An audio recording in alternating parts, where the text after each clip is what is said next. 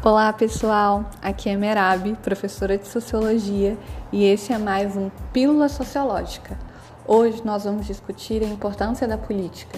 Será que a política ela define muito a nossa vida ou ela só tem a ver com as disputas de poder?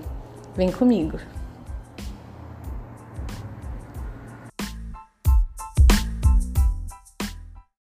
No nosso primeiro episódio, nós vamos falar da importância da política. Mas primeiro é preciso saber a origem da política. A política tem a sua origem com os gregos. São os gregos que propõem que as questões da cidade devem ser resolvidas pelos cidadãos na praça. Então, todo cidadão precisa se engajar nas decisões da sua própria cidade para a promoção do bem comum. Mas tem muita gente que diz: eu não gosto de política política só tem a ver com ladrão e corrupção, os políticos são horríveis, a política só tem a ver com disputa de poder, a política é, só faz com que as pessoas se enriqueçam mais. Essa visão sobre a política a gente denomina em sociologia de senso comum, porque está associada às noções primárias que a gente tem de algum tema que é difundido muito na televisão e nos jornais e nas redes sociais, às quais nós temos acesso diariamente.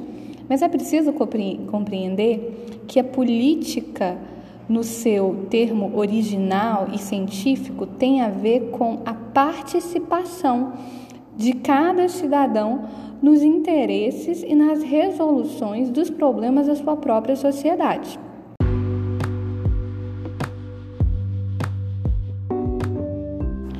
Para a gente entender um pouco como a gente pode participar da política, é necessário que a gente pense na sociedade civil organizada. O que seria a sociedade civil organizada, Merab? A sociedade civil organizada, ela é o conjunto de pessoas ou entidades que têm pautas e reivindicações acerca de algum problema na sociedade que precisa ser resolvido ou que precisa ser atenuado. Por exemplo, as associações comunitárias de moradores. Ah, vamos supor que no seu bairro existe um problema sério de saneamento básico e de asfaltamento de rua que não aconteceu. E por vários anos, vários prefeitos e vereadores prometeram que ia asfaltar o seu bairro, mas até hoje nada. E aí, um grupo de moradores se reúne, faz um abaixo assinado e vai pressionar a Câmara de Vereadores. Essa pressão, ela é extremamente legítima. Por quê? Porque é uma forma de vocês, moradores daquele bairro, mostrarem que vocês estão de olho no poder público e que vocês querem a execução da obra, já que vocês todo ano pagam o imposto territorial urbano, que é um dos impostos responsáveis é, para que o asfaltamento das ruas seja possível. Então, esse é um exemplo de pressão social. Mas os conselhos municipais também, eles funcionam como uma forma de vocês, por exemplo, participarem do orçamento do seu município. Ou os grêmios estudantis, que pode ser uma forma eficiente dos estudantes participarem da gestão da escola e de compreender os processos pedagógicos da escola, uma gestão extremamente democrática. Os sindicatos, como vocês sabem, representam trabalhadores, os coletivos são responsáveis por discutir temas como as questões étnico-raciais, as questões de identidade e etc. As redes sociais elas tomaram grande parte do nosso dia e são o principal canal que nós, como cidadãos, temos.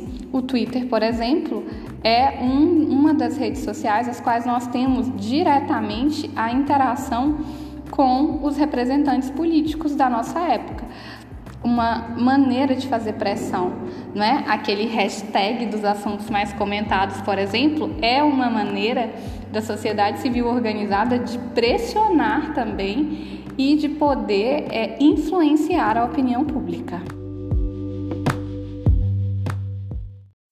Como vocês poderão perceber, a política é muito mais ampla do que aquilo que é apresentado nos telejornais para nós.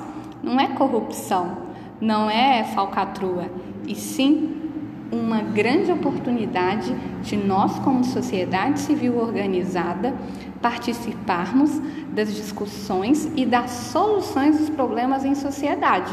Mas, como disse Platão, não há nada de errado com aqueles que não gostam de política. Simplesmente, eles serão governados por aqueles que gostam. Então, você quer ser governado ou você quer participar ativamente da sua, da sua sociedade? Um forte abraço e até o nosso próximo Pílulas Sociológicas.